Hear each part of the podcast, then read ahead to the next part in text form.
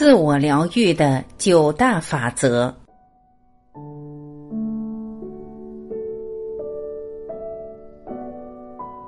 一、生活在现在，不要为明天担心，也不要总是为昨天而后悔，把你的精神力量集中在今天，过好了今天，你就过好了一生。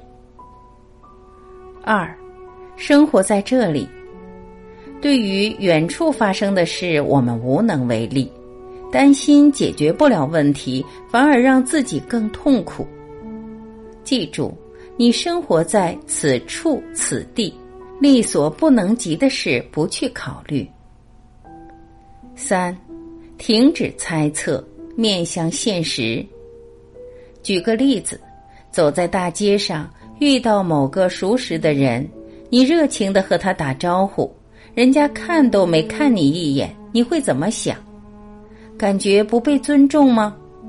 如果遇到的是领导，你可能会认为领导傲慢；如果是朋友，你可能会认为朋友对你有意见，也可能你根本没有料到他当时可能心事重重，情绪不好，没有留意你向他打招呼罢了。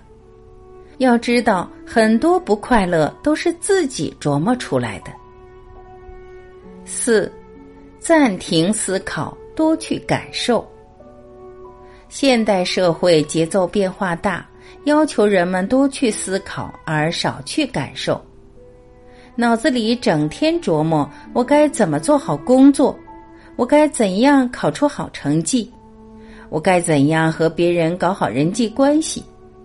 注意力都集中在解决问题上了，反而容易忽视我看到了什么，听到了什么。美好就在身边，但你可能忘记了感觉的味道。感性认识是理性认识的基础，感受可以调整、丰富你的思考。不要只记得逻辑思维，而忘记使用你的直觉思维，它很宝贵。相信你不愿变成一台只有逻辑没有情感的机器吧。五，接受不愉快的情绪情感。情绪是事物能否满足需求时的态度体验。心理需求满足与否，可以通过情绪分析出来。对于心理需要，我们还是接纳和尊重为好。但有很多需要是一时满足不了的，正确的态度是有愉快的，也有不愉快的情绪，要有接受愉快情绪，也要接受不愉快情绪的思想准备。六，不要先下主观判断，说说自己的观点先。人们往往倾向于迅速下结论。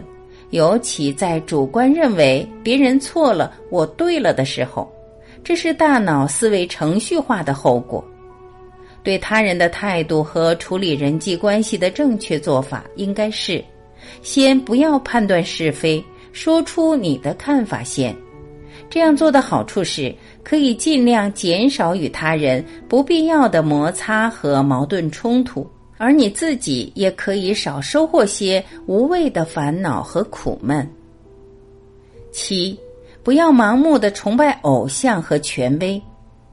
崇拜偶像和权威在青少年阶段可能会有一定的模仿认同作用，给自己画一个我想成为什么样的人的幻想图，给自己一点方向感。但反面作用是会让你忽略了我是谁。你用在自省上的时间减少了，不了解自己的严重后果，在以后的生活中会慢慢变得明显。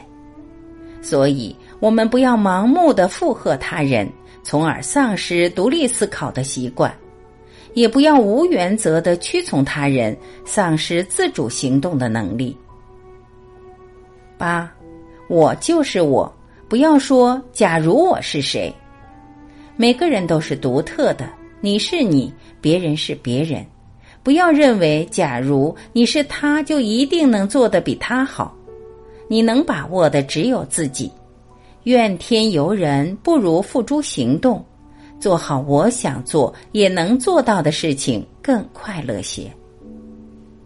九，自己做选择，自己承担负责。人们往往容易给自己找几个借口，逃避责任和良心的谴责。比如考试成绩不好，会把失败原因归罪为学习环境不好、家长不理解配合、学校的学习氛围不好；工作不好，会推说领导没水平、待遇太差、没动力等。有时可能真有那么些客观存在，但人是有主观能动性的。自己是活的呀，主要责任一定要自己负，不然总也长不大。